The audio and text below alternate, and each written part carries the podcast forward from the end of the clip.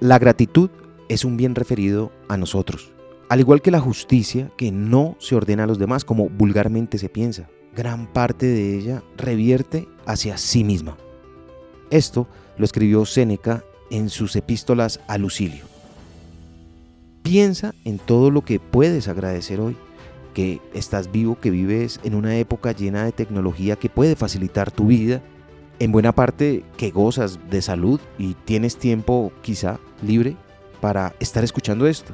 Y las cosas pequeñas, la persona que te sonrió, la mujer que viste hoy, el hombre que fue muy amable contigo, el abrazo de esa persona que amas, la canción que te gusta, el clima que aunque lluvioso es agradable.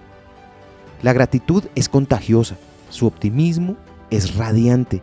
Incluso si hoy fuera tu último día en la tierra, si supieras por adelantado que en pocas horas terminaría, piensa en esto, tendrías por qué agradecer.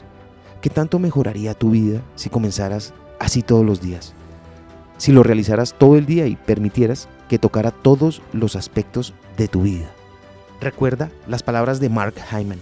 El corazón que da gracias es feliz, porque no podemos sentirnos agradecidos e infelices al mismo tiempo. Cuanto más agradecemos, más nos sentimos agradecidos. Lo aprendí en la vida. Está en los libros. Soy Lewis Acuña, arroba libro al aire en Instagram.